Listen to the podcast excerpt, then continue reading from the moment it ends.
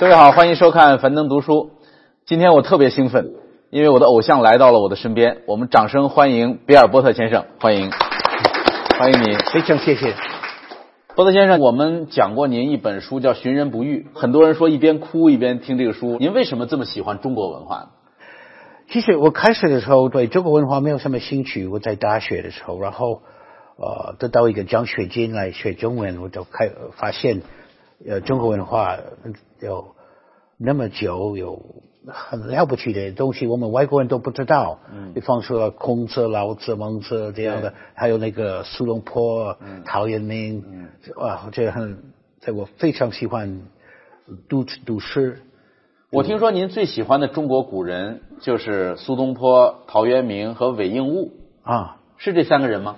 嗯，差不多。还有寒山啊，还有寒山，这是您最主打介绍的。因为我开始的时候，我我其实我没有什么意见来要写书。嗯，我住在一个佛庙，在台湾一段时间，那个那个老和尚呃，他出版了寒山诗，嗯，给我一本，我说哦，哇，这是诗很好，非常简单。嗯，我想。真的，汉山是用白话白话文，所以我开始翻译的时候，然后我我翻译完了以后，过了三年，我离开这个庙，我不要当和尚，嗯，我不要出家，对，可是我喜欢这个生活，这个修行的环境，然后我发现，呃，这个这个诗歌就是那么好，可是这是这是不是真的或是假的？真的有这样的人吗？嗯，所以我有一个意见，去中国大陆看有没有隐士。嗯，然后去呃北京的时候，我认识呃金辉法师，对，问他中国有没有隐士，他说不知道，可是我听说在终南山还还是有，嗯，所以我去西安，嗯，有一天我跑到终南山里面，嗯，随便跑，对，然后突然找找到了很多隐士。我没有什么意见来写一本书，嗯，我就看真的有没有这样这样的寒山这个这个人物而已。于是就有了我们今天要讲的这本《空谷幽兰》啊，这书是比尔·波特先生的成名作。您是因为这本书才成为一个专业作家的是吗？我不是一个作家，我是爱爱写，嗯，只是爱写而已。对，这些我所有出版的书都是我为了自己写的，嗯，给自己写。你写书的时候会。呃，多了解一个一个东西。那您如果觉得您不是一个作家的话，您觉得您是一个什么样的人？我不知道我是什么样的人呢。有时候我觉得我是一个修行的人，可是我修行的我修的不好，嗯，所以我不是一个修行人。我写书呃不会赚钱，就是突然中国当时开始喜欢我的书。那可我可以说，我也是一个作家，在中国，在中国是个在在中国是一个作家，这是您跟中国的缘分。呃，您为什么对中国的古文那么容易就掌握呢？因为古文是很难掌握的东西。这个呃，都是因为我前一辈子是中国人。您上一辈子是中国人啊？对，呃一定，因为我在在大学的时候，在哥伦比亚大学，我读了那个呃白话很麻烦，我读了文文文言文。我觉得比较简单，比较清楚，因为是那个用的字比较少，所以我我比较喜欢文言文。嗯，然后我离开哥伦比亚大学，大大学我去台湾住在庙里面，很很少讲话。嗯，所以我的白话白话文没有什么改进了。对，可是我开始的时候就是看寒山，寒山很简单，不需要一个注解。有时候我在美国有一些呃大学会会会请我演讲，我告诉他们，那个中国的音诗是这个样子。他们是在修行方面的博士度。嗯，如果你要读博士，嗯，你现在应该有一个硕士或是毕业生。对，所以你随便跑到山里面，你没有办法，你过不过不了第一个冬天。对，你以为那个生活是很很美，可是即使你住在山里面很辛苦。对，非常辛苦。你真的住在山里面是是是给了修行人，所以可是呃。大部分这个中国音诗的传统是这个样子，跟读博士一样。嗯，呃，读读博士在大学也是有三年到五年左右。对，当中国的音诗也是这个样子，是一段时间。嗯，不是一辈子当音诗。对，他们叫闭关。那不一定是闭关。嗯，只是住在茅棚。就在茅棚里住。不不会闭关，你住在闭关，你需要别人帮忙。不是每个山有修行的人在中国，嗯，可能百分之一。有有修行的人，那如果有一个一个山就是这个样子，那呃修行人不少，对。所以他们都会相互知道，嗯，他会相互帮忙。对。您是怎么去终南山，然后看到了些什么？还还能记得当时的画面吗？哦，还还还知道，嗯。因为我很很很想去山山山里面，所以我我找一个呃当地的一个一个女人，嗯。我跟你另外一个朋友，一个外国人，他会照相，嗯。我们两个人为什么要要去那个到山脚，嗯。你把我们放在山脚，然后过两天回来。过两天，回来，嗯。然后有一个小路，我们开始爬到山山里面，嗯。呃，山那个山那个路很很滑，很很窄很窄。对，但是大概跑了差不多两个小时以后，哦，有一个一个小庙，嗯。然后我去这个小庙里面，我问他们这里有没有没有人去？哦，他们说人人吃很多很多。那你说那边有，那边有，那边有，所以他们告诉我，嗯呃，我们的所有那个饮食他们都知道。对，这是第一天，已经发现饮食在终南山很多。有，嗯嗯，这是二三十年以前。对，所以当然现在的饮食比较多，嗯嗯，当然有有的人呃会不会不会呃成功，嗯会失败了，所以太很可惜，呃，我觉得人随便跑到山里面了修行，没有好好的准备，嗯。太可惜，因为他们失败了以后，他们不会想以后去山里面修行，嗯，会就再也不去了。那您当时沿着哪个方向去找的呢？在别人告诉你说这儿有隐士之后，您是朝哪儿去？哦，他们山里面的路很清楚，嗯。他们说哦，你走这条路，嗯。大概大概半个小时，嗯，都都可以了。您见到的第一个隐士是谁呀？啊，第一个隐士就是呃呃元照法师，嗯元照法师她是八十八岁的一个女儿女人，嗯，很有名。我不那个时候我不知道她她那么有名，对。他在那儿干嘛呢？您突然作为一个外国人出现在他面前的时候，她她她都是在在在外在了茅棚的外面，呃，在种一些白菜，她在这弄弄那个白菜，他看看我们来，嗯，他他欢迎我们。对，然后他去里面做，把把那个货弄好了，然后给我们做做面条给你们就做饭吃，啊，给饭吃。您就留下来吃饭了。对，吃了一个一个饭，然后讲那个佛法。嗯哼我问他那个那个呃，你为什么当一个隐士？生活是怎么样的？怎么样的？我就很好奇。嗯然后第二天也去另外看另外一个隐士。嗯然后就啊，那我应该写一本书关于这个事情，嗯，因为我想外国人也有修行人。对，可是他们美国人很有钱，嗯，可是你看这些修行人没有什么，他们也很快乐。嗯这些隐士们的呃日常的生活状态是什么样的？他们怎么度过一天的生活？基本上，他们的差不多十点钟，十十点到五点钟起床，嗯，呃，他们点一个，以前需要煤油，对，呃现现在他们有日光，呃，那个 solar panel，哦，呃，太阳能，对，太阳能，太阳能，嗯很以前都是用煤油，他们点点了一个一个呃灯，嗯。然后他们年轻，然后打错到差不多六点，然后呃做做吃的，嗯。然后呃太阳出来的时候，他们去外面开始呃办事，他们的事就是把那个呃木材嗯，运上来，原对对需要木材，还有需要水水，还有还有要要种种菜。嗯，嗯，也要要去找野生的菜，野生的菜，野生的菜，还有野生的中药。嗯，采药，采药，因为那个那个山山里面的隐士，嗯。他们没有钱，嗯，他们需要一点钱，对，差不多呃每个月需要要需要差不多一百块嗯。呃人民币，嗯。所以如果他们找到一个一些野野生的东西，他们可以给别人买买买掉，有的、哦。有一些人会到山里面去给他们钱。嗯。所以他们每天会去外面找找找。所以一个刚当隐士的人都这个都不知道，嗯。他不知道野生的东西在哪里。所以，可是因为有别的隐士在那边的附近，嗯。他他们会告诉那个新来的，哦，如果没有互相互相教，对对对对对对。嗯。对，所以隐士的生活就是这样子，不是一个隐士，嗯。隐士是在一个一个 network 一个系统在在里面，差差不多这个也有差也有一个距离，嗯。差不多十五分钟，对。每十五分钟左右，有一有一家，这个就跟那个野动物一样。这跟动物的那个领地是一样。的。对对，因因因为那个一个人是需要木材，对。呃，他们他们不会砍树，嗯。他们只是拿那个已经已经呃剪剪树，剪树，剪那些树枝。对，所以他们需要一个地方。对，还需要呃没有什么平地，嗯。这里种一些东西，那边种一一些东西，嗯啊、因为如果是有平地的话，那个下面的农夫嗯，会会把这个地收起来，对，所以因此需要就在山上。山上山呃下下坡的地方。嗯。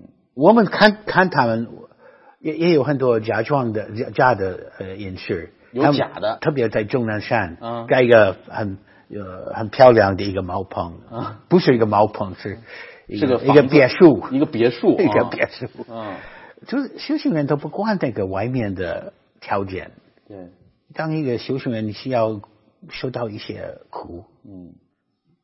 您在那个山里边住了几天？整个？呃，大部分是两三天，呃，就是每次去大概住两三对天，。然后回回西安休息一两天，然后再再去，因为山终南山很大，对。有差不多两百公里左右，对。从从东到西，嗯。差不差不多两百公里，所以很多路，它有很多条峪，对我们那叫各种峪，峪对啊。对对对对对对。丰峪口啊什么所以所以我我我来中国的时候，我都准备了，我有地图，嗯。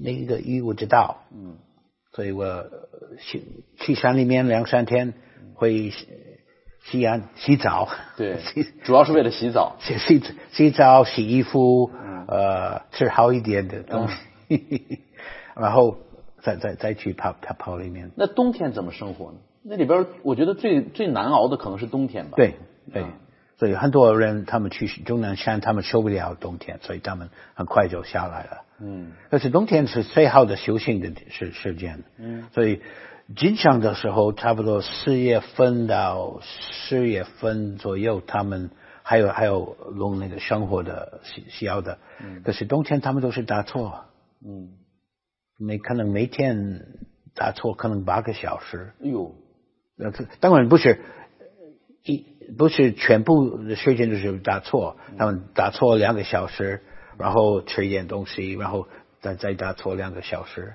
嗯因为他因为他们都每个茅棚需要一个炕，对，因为天天气那么冷，都都一定要呃烧火的，烧烧火弄烧火把那个炕弄弄热一点。他们在炕吃饭、炕炕睡觉、打坐都是在炕上的。这个华山顶上也有隐士吗？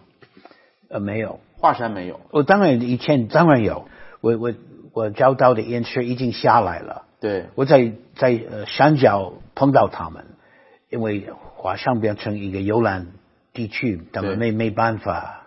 在山上遇到的这些人，您觉得他们有什么共通之处吗？就是所有的这些隐士，差不多都很快乐。我每次我只是爬爬爬山到到到一个茅棚，嗯他们一看到我，他们会笑了。嗯呃，他们因为他们是他们是可能是中国最穷的人，嗯可是他们也是最美丽、最最快乐的人，因为他们已经把很多东西放下了，他们都不管，什么都不管。完全不思考钱的问题嘛？对，就是采点野菜去卖一下。如果这样吃的嗯没有东西吃，他们过了几天，都可能一一个人会来帮忙，就有时候会连着几天没东西吃。他们会相互帮忙。嗯那个山山里面的隐士都会相相互帮忙。哇，嗯，他们都有一些人的人，可能会每个月一次回来，嗯带一些米或是面粉。嗯，一般来讲，他们是因为什么原因？因为您采访过很多人嘛，这些人当中，一般会因为什么原因突然做出这个决定，要到山里去住？他们觉得那个呃，如果要要要修行，呃，到一个程度，他们觉得就一个人会有不一样的程度。嗯所以住在山里面，你一个人，如果你不住在山里面，别人问你你学什么东西，你会说你老师教你的东西。嗯，对你的话就是老师的话。对，你住在山里面，你的话变成你自己的话。嗯嗯，你下山以后，那个别人会听得出来。他们知道你的话就是你的话，从你自己的经验。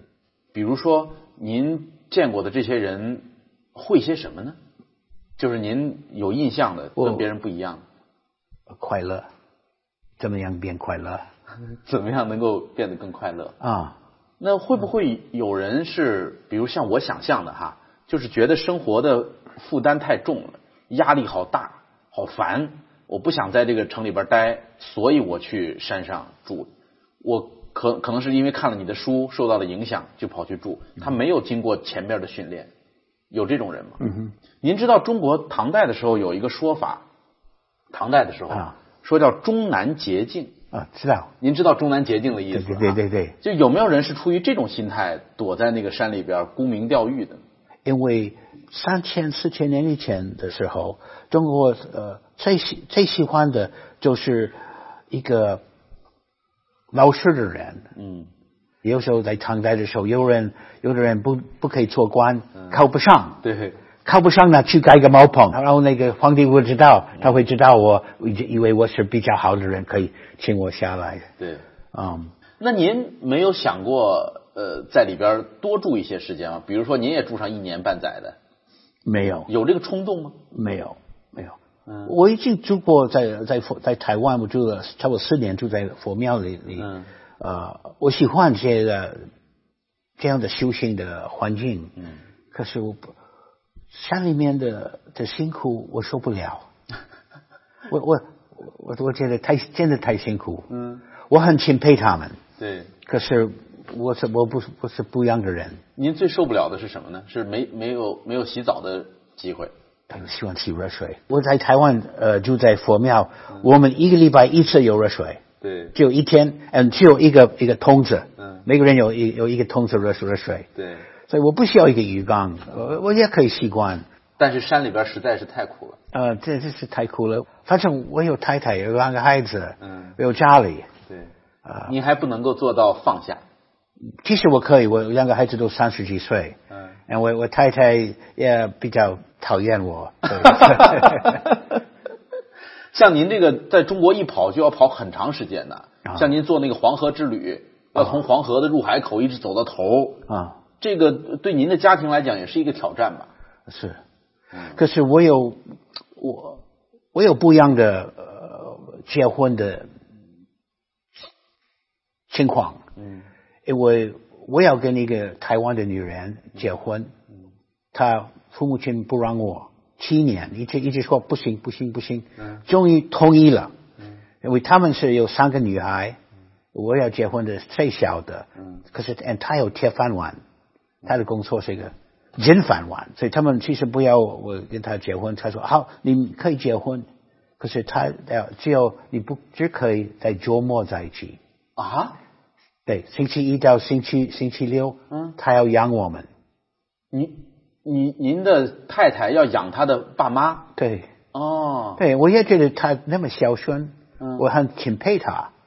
这个中国没有这个风俗，我知道。啊，对 对，所以我岳母也知道，其实我的好处，这一个中国男生受不了这样的条件。对，可是我觉得啊很好，那星期一到星期五，我一个人 可可以修行，可以看书、打坐。星期六我太太来了，很好，两两天在一块儿，然后星期天晚上走了。嗯，很好。哇，所以到现在我们呃常常不在一块儿。嗯，可是。也没关系，没也没关系，我们习惯了，所以我们比较不一样。我觉得您特别有写作的天分，就是虽然您说您不是一个专业的作家哈，但是您像读《空谷幽兰》这本书，第一句话就抓住人。你第一句话写的是“孤独总是对我产生吸引力”，啊，也真的吗？就是您从小就喜欢孤独，就喜欢一个人？嗯，对，对，因为我家里的情况不好，所以。比方说，我我我我还是记得在我们的客厅有一个沙发。嗯。我小孩的时候，我常常在那个沙发的后面玩玩一玩，不不给我我父母亲知道我在哪里，因为他们要常常吵架。哦。我父亲会打我母亲，他他是酒鬼，会喝喝醉，常常喝醉。嗯。所以我习惯了，觉得孤独对我来讲是比较好。嗯。我所以我习惯了。后来您和您的父亲算是和解了吗？尽管他去世的时候，你也没回到美国哈，就是没有，我就在庙的时候，你们俩的内心和解了没有？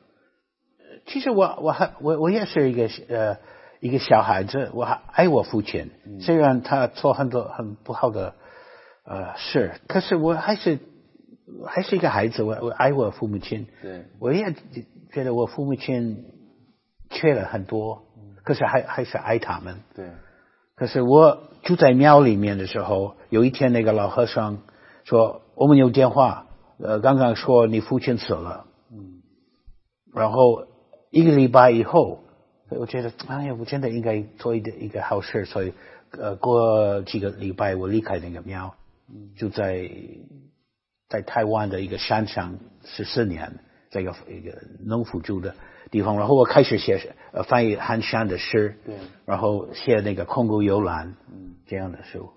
中国文化在您的内心当中产生了哪些影响？您觉得最影响最大的方面是哪？诗，诗，嗯，是，因为我不我不知道诗是什么东西，在外国，我们说就是诗 poetry，嗯，可是中国的诗是很特别，你看那个那个字，嗯，诗，呃，左边是言，言，所以那那个郑玄，汉代的那个郑玄，郑玄，对他他注解那个《诗经》，他说诗是什么意思？他说在心为志，嗯，发言为诗。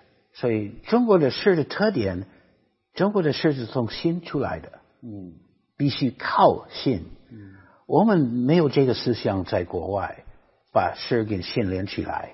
有的人就是以为诗是用头头脑做的，嗯，可是中国的诗就是从心出来的。嗯，我们喜欢为什么喜欢李白、杜甫？因为我们念他们的诗，我们看人的心，我们知道人的心。您经常给大家唱诗是吗？就是把把诗歌用曲调唱出来，嗯，有时候。叫做吟诗。对对都知道了啊，对我我在台湾的时候，呃，我的书法老师嗯。就是呃故宫博物馆的管理那个书法跟画都是也呃庄严，嗯，一个在台湾是很有名的书法老师。对对，庄严。嗯。呃，每星期六我去去他家，呃，然后有一天我问他，哎，那我听说中国人不是不是念诗，他们是音诗，，对。唱唱的。对，可是我看这个诗没有什么音，没有没有音调。没没有音调，对。怎么怎么唱吟嗯他说等一下，嗯。再去另外一个房间，回来把一瓶酒放在桌子上，嗯哼。这个样子吟，嗯，先喝酒，对，然后呢？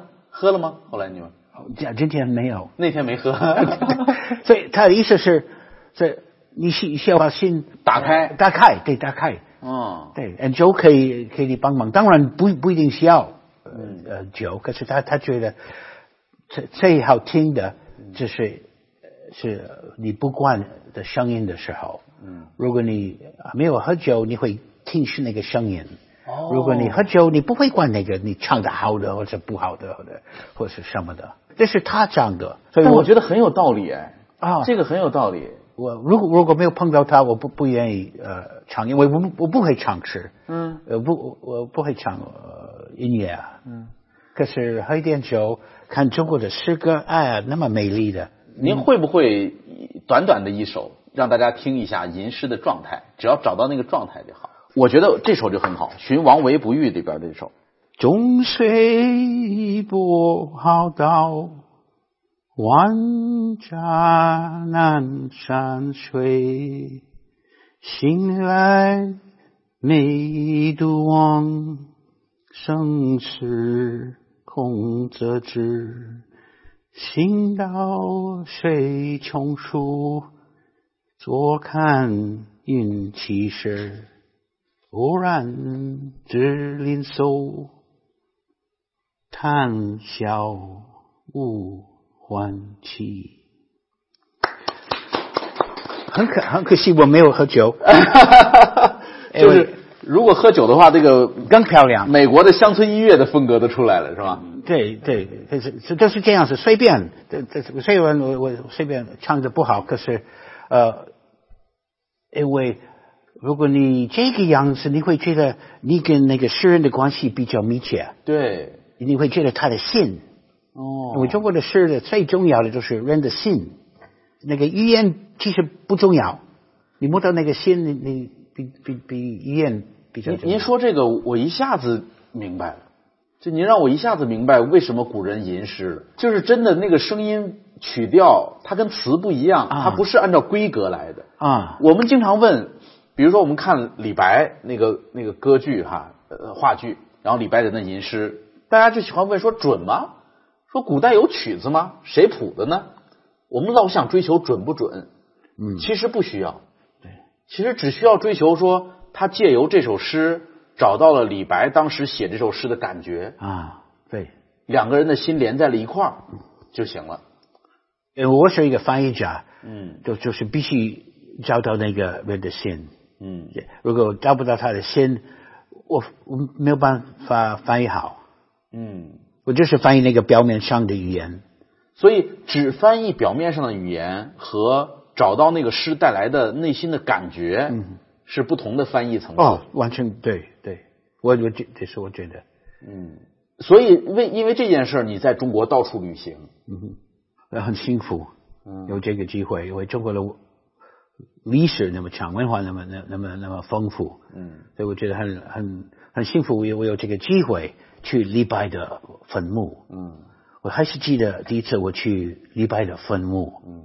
在在呃呃马鞍山附马鞍山近是那个当涂，对，这是九一年，嗯。九一年去跟那个呃两个外国朋友，我们去这个地方，然后突然我我们我们坐在那个墓的前面，突然哦有一个游览队来了，差不多大概二十多个人，都是日本人，嗯他们来了排队在那个墓的前面，然后然后突然他们唱，他们唱李白的诗，用唐代的音音调，我天哪，我觉得很很感动了。哪首诗啊？你还记得吗？我现在我现在书里面，可是我忘记了。哦呃，我写那个呃《江南之旅江南之旅》里边有这段。有这这个这个故事，有这个事。您为什么那么喜欢韦应物呢？因为韦应物在中国可能很多人都不太了解知道？啊。为什么您特别喜欢他呢？野渡无人舟自横是吧？那就是他的诗。对我我是因为我呃我喜欢那个人。嗯，他是个带刀侍卫啊，啊他是他是皇帝身边的带刀侍卫。啊。，知道对。啊。然后哎呀，做那个时候他做很多所以乱比较乱七八糟。嗯，可是呃，然后安禄山呃个呃之乱的时候，对。他跑掉住在一个庙，嗯。在一个小庙认识一个女人，嗯。然后结婚了，然后他趁呃安安禄山的呃之之乱结束了，他把他所有的生活改变了，对，他变成一个很好的一个人。嗯，啊，所以我我很喜欢这个人人人物，这是一个浪子回头的故事，所以您的生活基本上就是一个在路上的状态。嗯，也可以这样子说。您更像是一个中国人，更像是一个中国的啊。行脚僧。啊，对我这一我还从前一辈子已经有这个闲。嗯。到到现在，嗯。所以我喜欢在家里做一个很朴素的、简单的生活。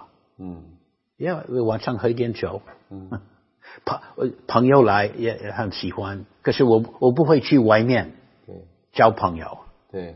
那现在有没有计划下一个旅游的路线？有一个计计划，可是、呃不知道会成功。嗯我有一个计划是做那个木木天木天子川的旅游。九代的时候有一个木木天子，穆天子一个国王，啊姓那个穆王呃穆王，嗯，他去 Afghanistan，Afghanistan 阿富汗。阿富汗到阿富汗。去叫呃叫西王母，找西王母。嗯，王西王母，嗯，他他留留下留留一本书叫《穆天子传穆天子传》啊，他他他把那个路线，他走什么路，我就全都写下来了。，对，可是我已经七十五岁，我这个我走的路可能已经差不多了，差不多了。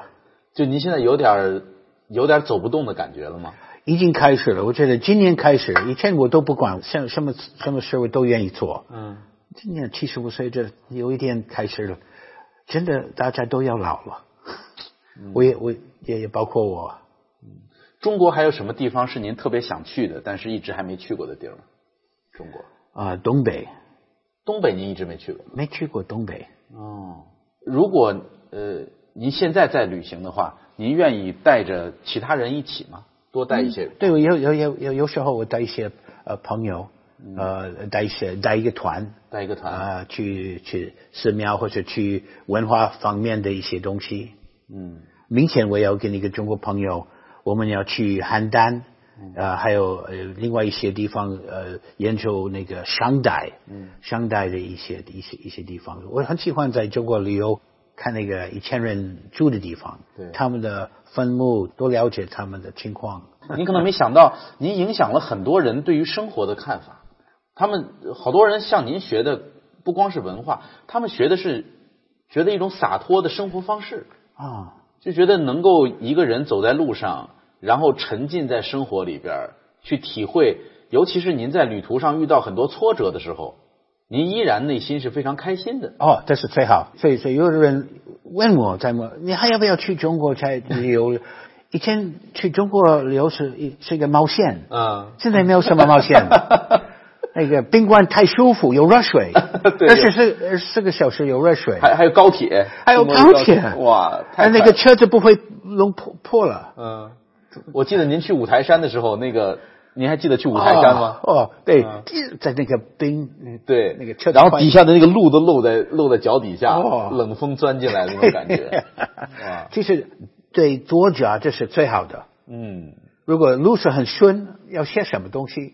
对，我再向您求证一件事儿哈，就是您在书里边写到，您有一天在公园里边突然遇到一个人，一个流浪汉，在美国，跟您讲了那个猴人的故事哦，对对，monkey，对对对 monkey human 那个，这是这是呃，那是真的吗？真的有真的真的真的真的啊。真真真的，还有人这样子住在树里面。嗯，其实他们是人，对，可是他上住在树上，对住在上树上。嗯。因为我有在美国，我有一个邻居从菲律宾来了，嗯。他太太也也从菲律宾来，他说真的，一他小的时候也听说有有这样的，呃，在菲律宾还有那样的的地方。嗯，我我总觉得您的书里边充满了隐喻，充满了隐喻，就是比喻的这些东西，像像猴人就是一个很好的一个比喻啊，可能是我们的一段归宿，一段缘分，啊，嗯然后包括您和您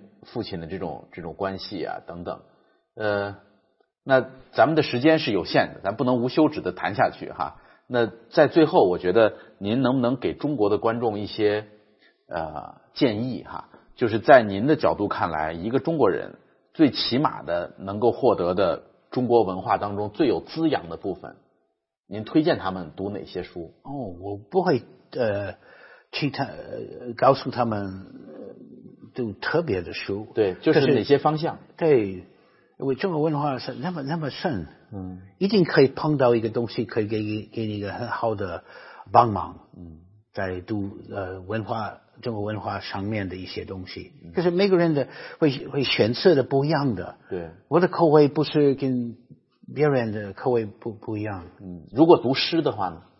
您您推荐他们读谁的诗会比较嗯，我很喜欢呃呃魏应物魏应物？呃刘宗元。嗯我最近呃呃把刘宗元的诗就翻成英文，在呃秋天要要出版在美国。我我能够在您身上感觉到您所学的这些禅呐、佛啊、诗啊，对您性格的影响，因为您活的就很淡然，他想的就是自己想写什么，愿意写什么，然后觉得哪个人跟你产生了共鸣，特别令人钦佩。哦啊，谢谢。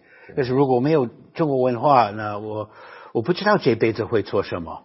嗯呃，可是，一碰到呃中国文化，然后去台湾住了二十年，嗯我开始研究这这些东西，我觉得啊太好了，我觉得很丰富，跟一个小孩子在吃吃糖果店子里面。